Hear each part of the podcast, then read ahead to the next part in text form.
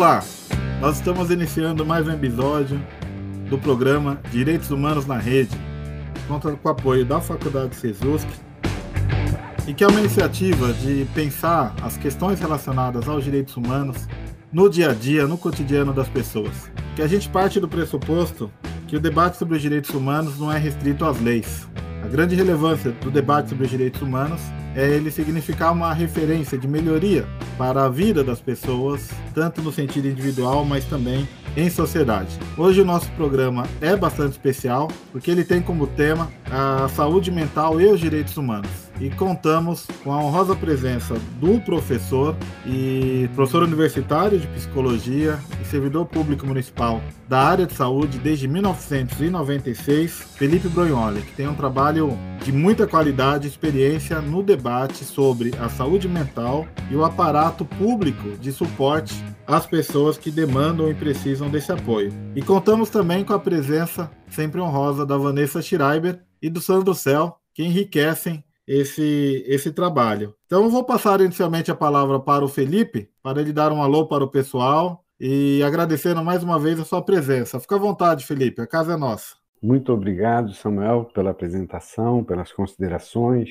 e principalmente pela oportunidade aí de poder participar de um debate que é tão importante e com o qual a gente né, tem que é, dar a devida atenção.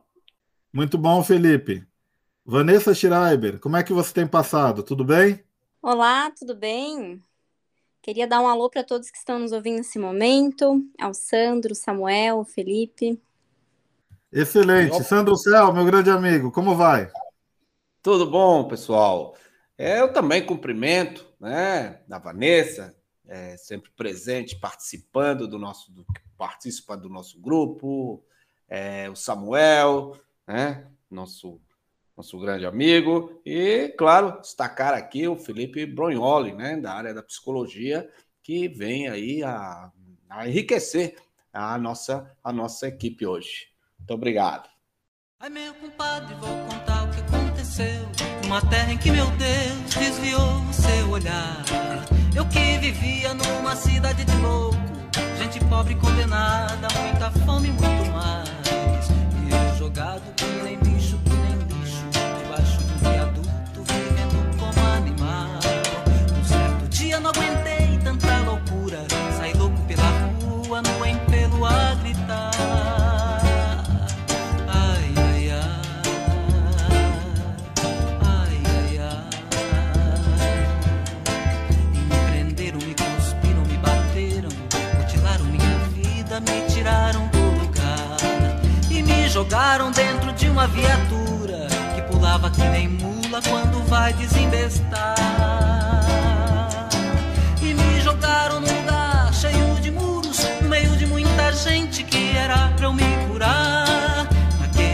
a minha cura demorava, era gente que andava e não saía do lugar.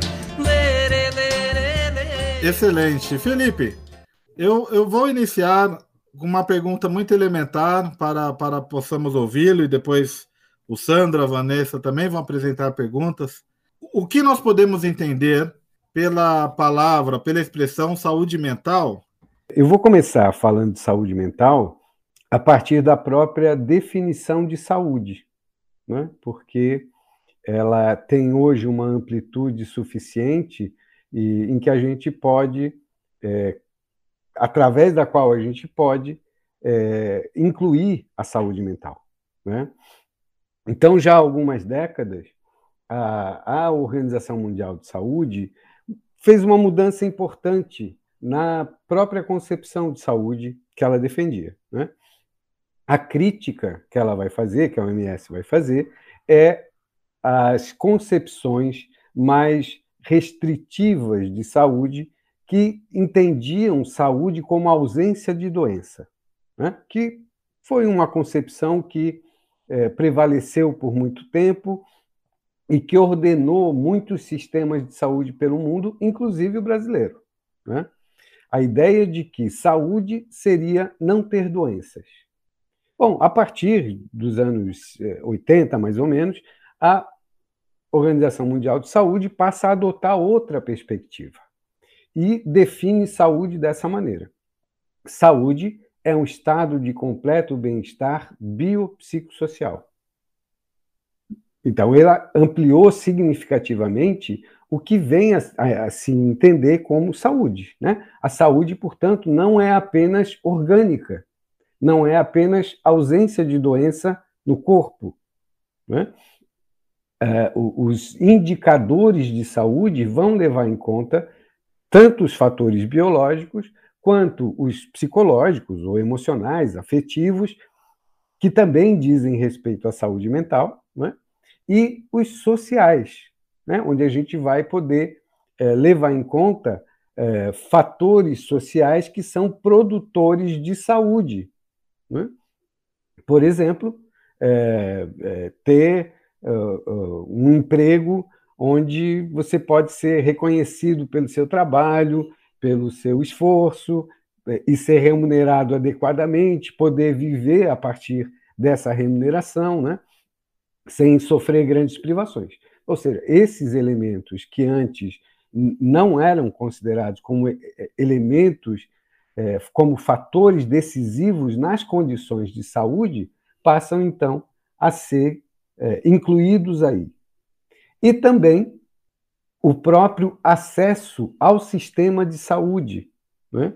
é, a eficácia desse sistema de saúde em responder aos, aos agravos principais, aquelas condições que vão, uh, vão afetar diretamente a saúde da população. Dá para dizer que essa é a grande inovação dessa nova forma de entender saúde.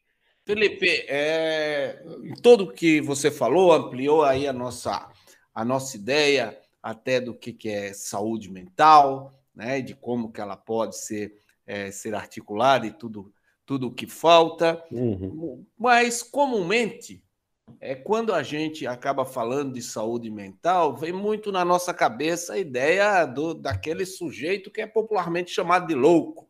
Né? Aquele sujeito que precisa de um tratamento que é uhum. é diferente de nós, uhum. né? dos normais, etc.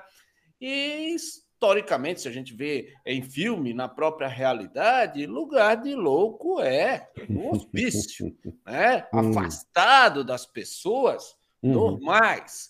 É, e de repente parece que houve um movimento que hospício passou a ser considerado uma coisa extremamente negativa.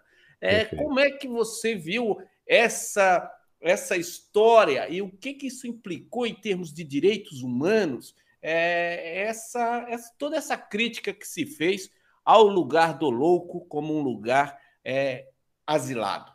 Uhum. Então, perfeito. Acho que essa é o motor né, de uma grande transformação, não só no mundo, perdão, não só no Brasil, como no mundo inteiro. Porque as reformas psiquiátricas que vão se debruçar sobre esse, é, essa forma de pensar o tratamento, o cuidado com a loucura, elas vão ser é, tema no mundo todo, né? particularmente após o final da Segunda Guerra Mundial.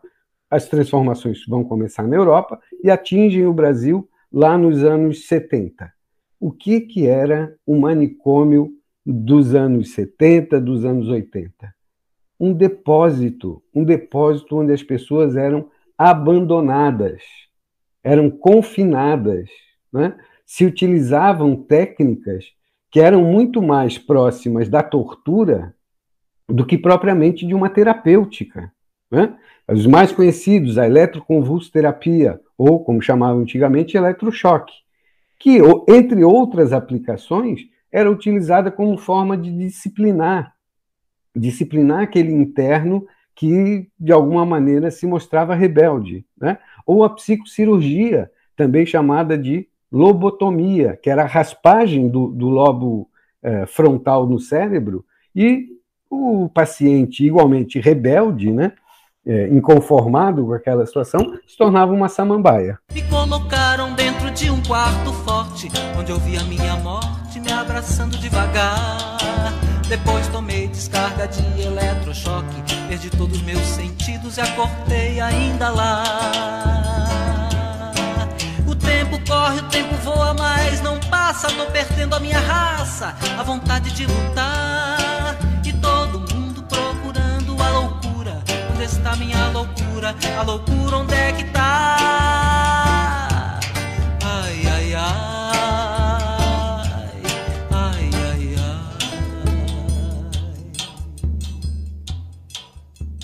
Sem dúvida, ela tinha um veio, uma, uma perspectiva disciplinar. É? Em primeiro lugar, ela, como um grande depósito, ela servia com uma função de higienização social.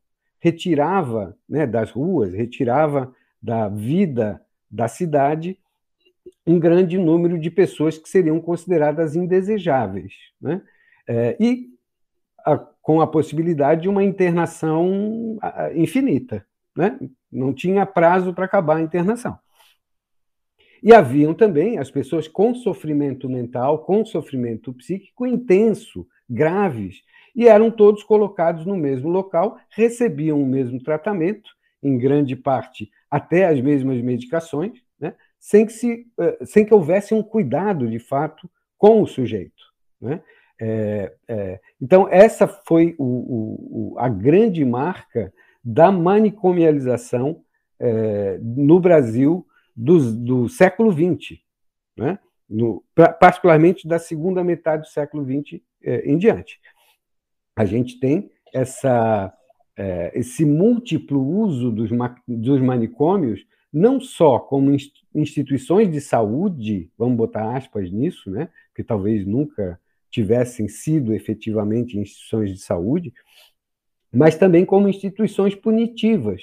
Né? A gente sabe que uh, após a, a, a, o golpe de Estado de 64, muitos presos políticos foram internados em hospital psiquiátrico, que era uma prática também antiga. É?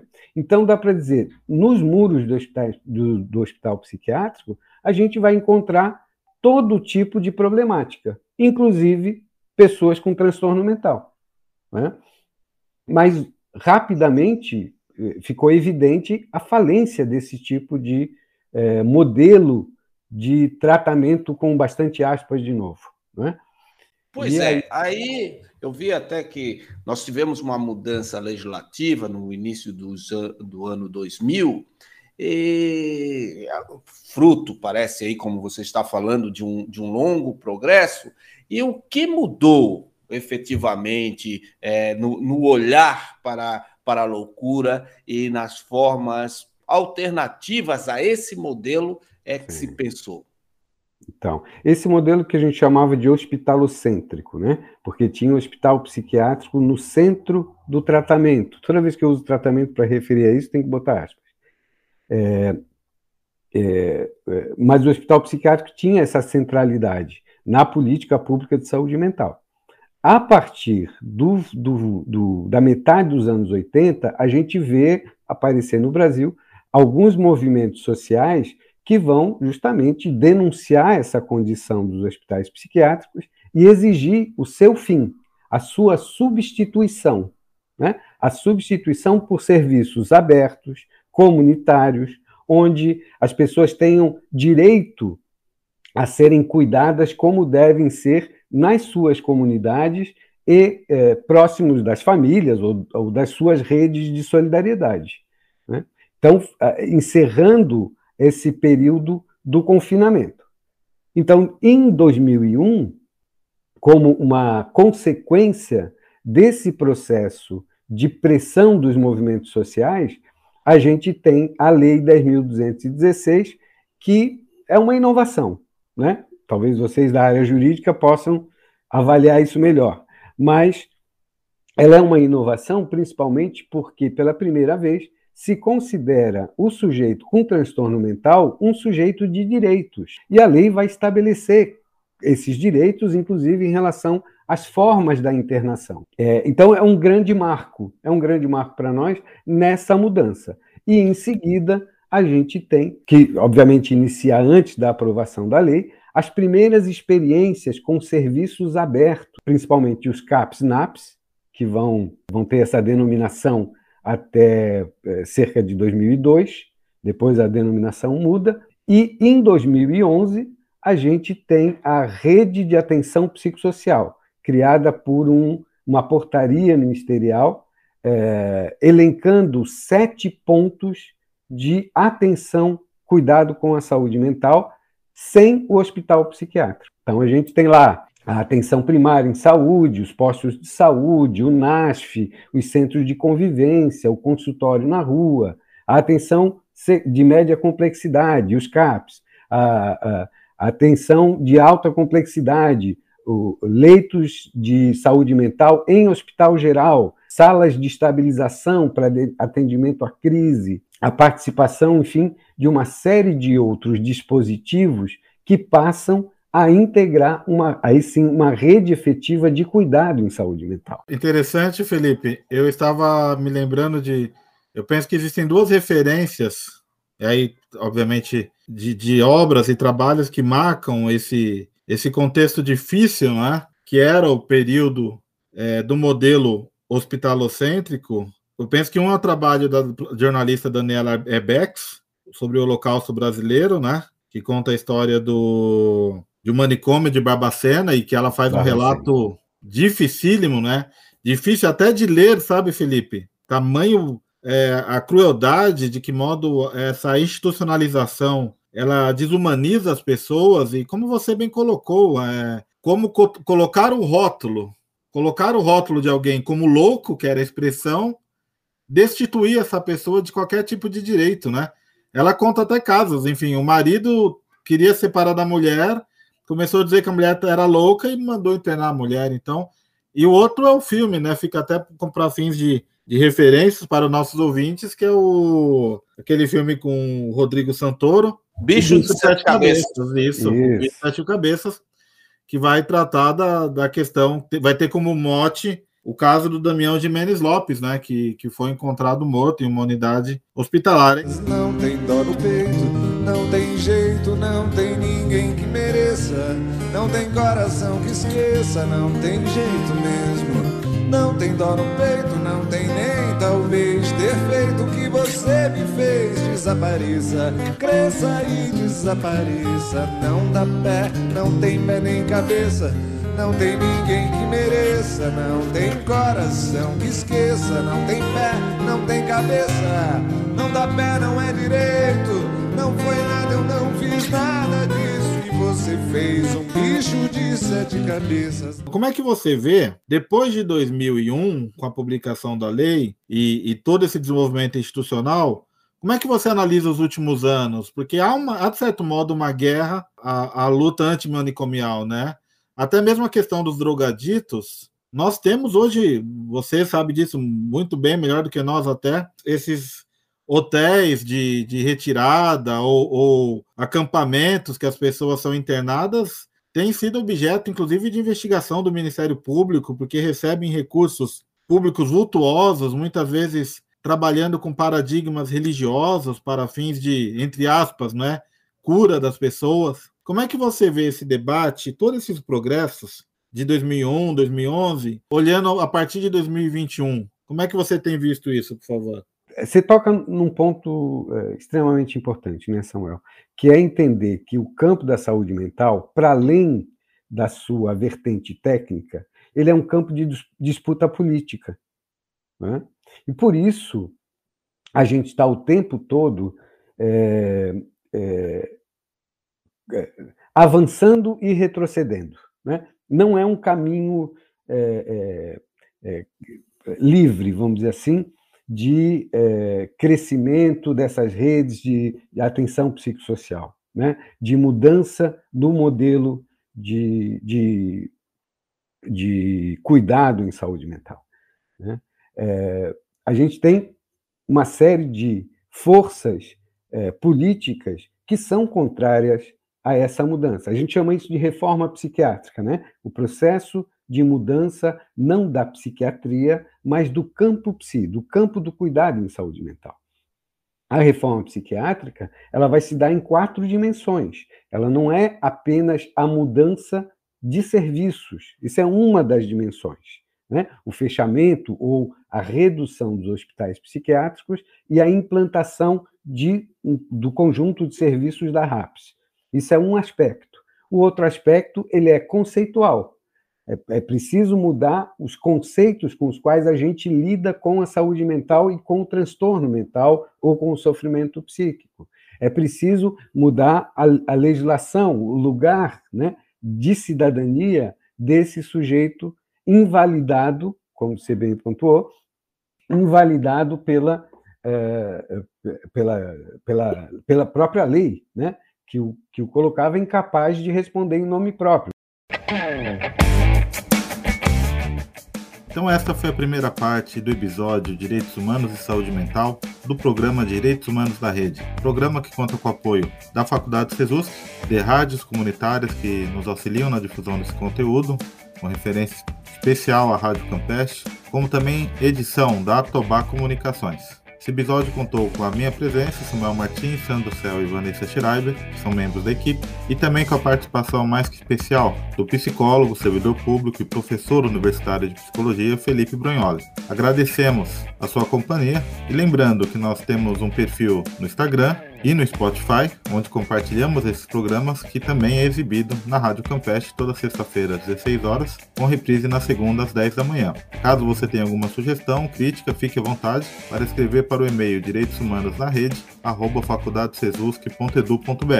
Muito obrigado pela companhia e até a próxima.